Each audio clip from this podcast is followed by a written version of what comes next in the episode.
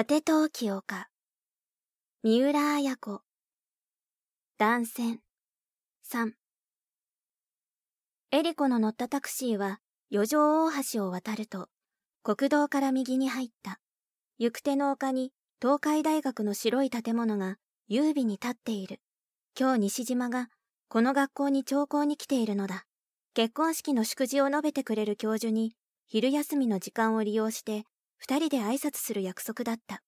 見事に色づいた山々が間近に迫って、エリコの心を弾ませる。式はあと5日後に迫っている。祖母の常の配慮で、式の前の幾日かは、体を休めることはできているが、それでも今日のように、祝辞を述べてくれる来賓に挨拶に行くという仕事も残っていた。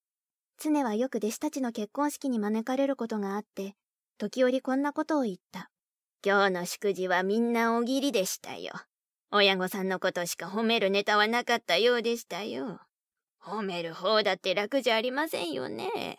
見たこともない息子や娘の祝辞を頼まれるわけですから。頼む以上は、やはり二人揃ってご挨拶に伺うのが本当ですよ。そうしたら式場で新郎新婦を初めて見たなんて妙なことにはなりませんからね。新郎の西島は以前から知っていても、花嫁になるエリコは当の教授を知らない。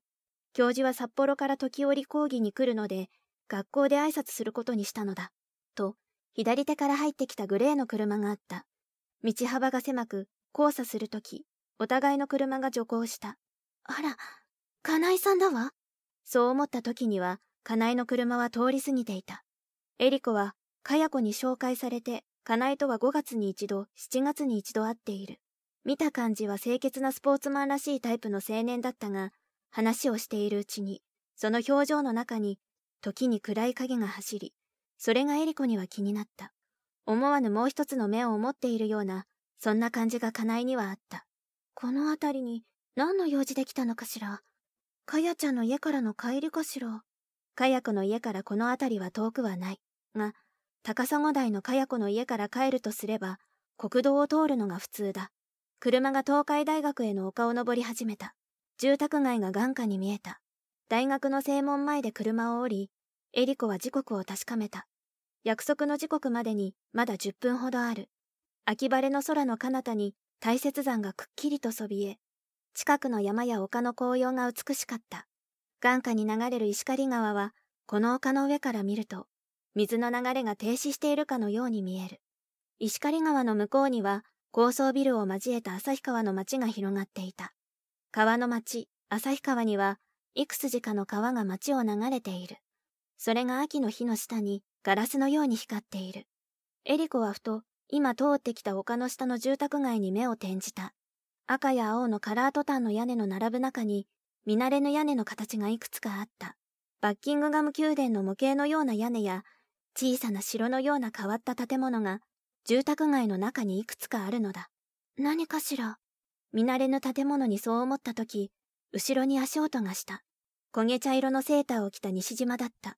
その焦げ茶色が白い大学の壁を背によく似合った。素敵な建物ね。商社でしょう。いかにも木工芸を習うにふさわしい建物でしょう。そう言って西島はエリコと肩を並べた。この大学は旭川のどこからでもよく見えるわね。丘の上にあるから、真っ白いし、本当に素敵だわ。褒められると嬉しいな。ドイツから帰ってきた西島は、以前よりもう一回りたくましくなったような印象を与えた。あの、私ね、あんな屋根の形の住宅って初めて見たわ。お城みたいな洒落た家があの辺りにはいくつもあるのね。えお城？ああ、あれね。エリコさんが知らないのは無理もないな。あれはね、モーテルですよ、モーテル。